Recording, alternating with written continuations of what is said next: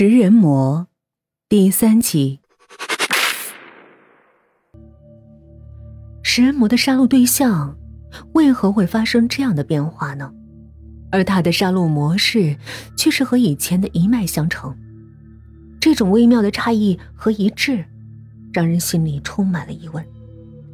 整个案子看起来更加的扑朔迷离了。雨还在下。杨洋开车上了高速，他的内心百般纠结，为被害的死者，为痛苦的小孩，也为失踪多年的母亲。红伞食人魔具有催眠的能力，所以能不动声色潜入别人家里作案。他冷血无情，嗜血成性。忽然，迎面有大卡车开来，卡车耀眼的灯光照得他睁不开眼，杨洋吓得狂打方向盘。车轮在充满雨水的地面打滑，险些失控。他太过投入到自己的思绪中了，这样很危险。车开到了近郊的山林，雨势慢慢减小。杨洋穿着雨衣下了车，慢慢往前走。这片山林因为没有可以建造大量房屋的平地，所以即使过了二十年，依然没有发展起来。这里就是他二十年前被拐来的地方。红伞食人魔当年的小屋，如今只剩下几块竖立的木板，旁边长满了荒草，在雨天看起来更加的破败。他从未回过这里，自从知道自己的母亲当年有可能曾经来过这儿之后，他迫切的想回来看看。当年可怖的一幕幕依然在眼前。他那段空白的记忆位置告诉他，当时他在这里肯定经历了可怕的事儿。竖立的木板渐渐和当初的记忆重合，荒草褪去，木屋的屋顶渐渐恢复。他慢慢走进木屋，好像又回到了当年的情景。菜刀一下下剁着砧板的声音。他来到地下室。小小的自己正蜷缩在那，声音不断刺激着小羊羊的耳膜。他不能控制的想着食人魔在地面上做的事情。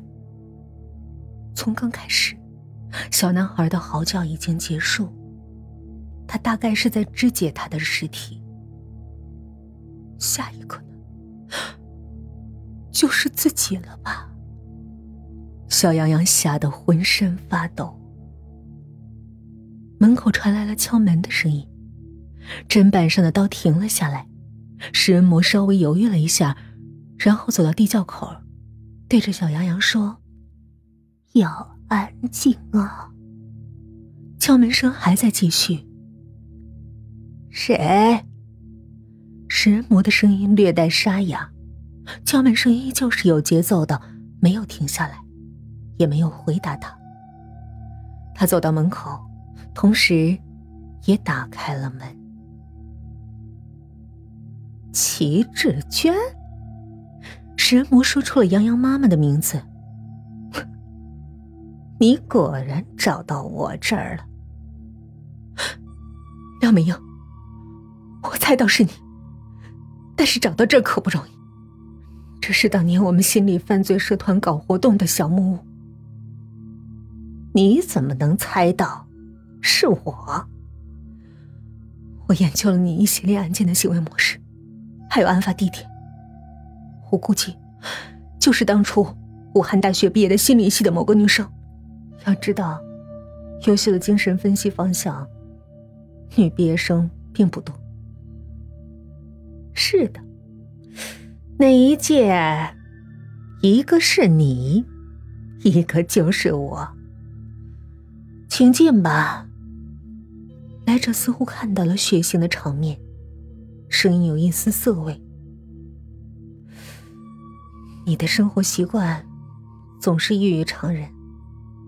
哈哈哈，你也有不同寻常的品味啊，只是不肯面对而已。小洋洋听出来了，这是妈妈的声音。虽然她一下子觉得有点陌生，但是妈妈话语中那些苦涩的味道。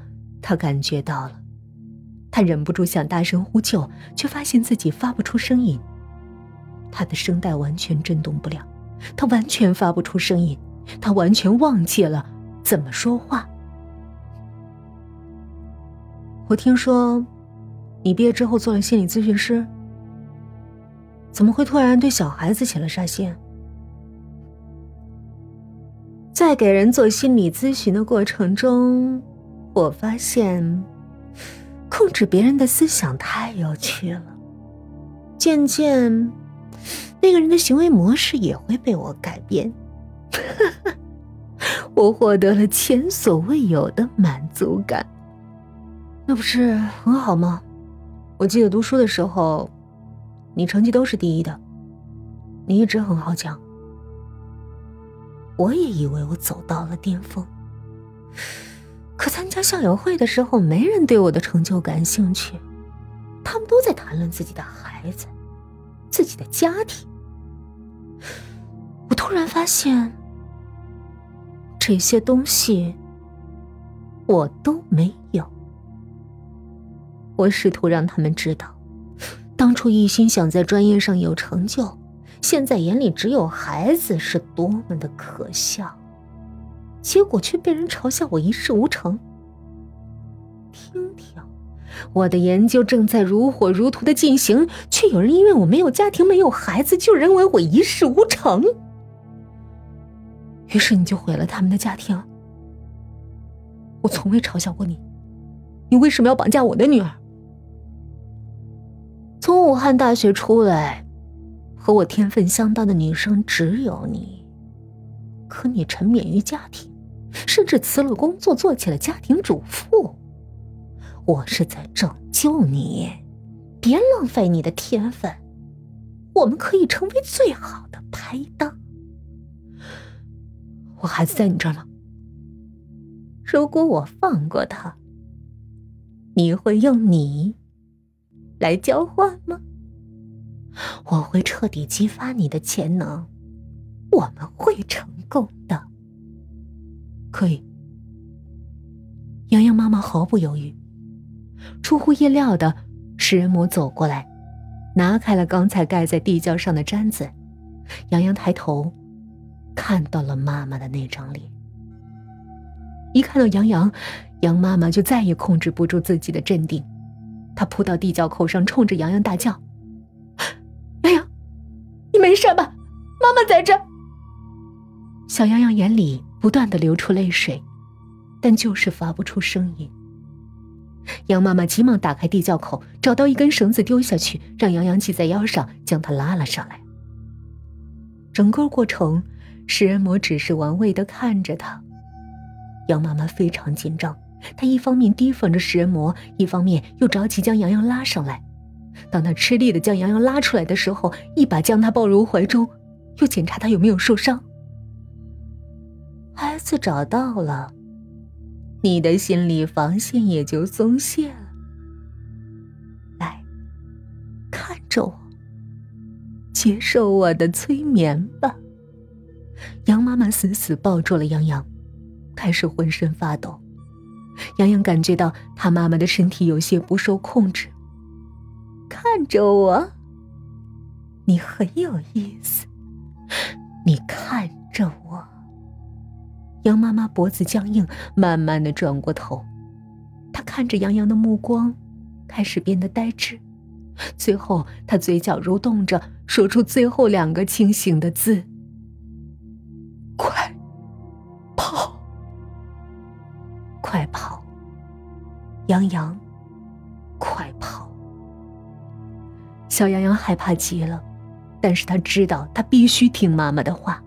他挣脱妈妈的怀抱，飞快的跑了出去，用尽全力逃离了那儿。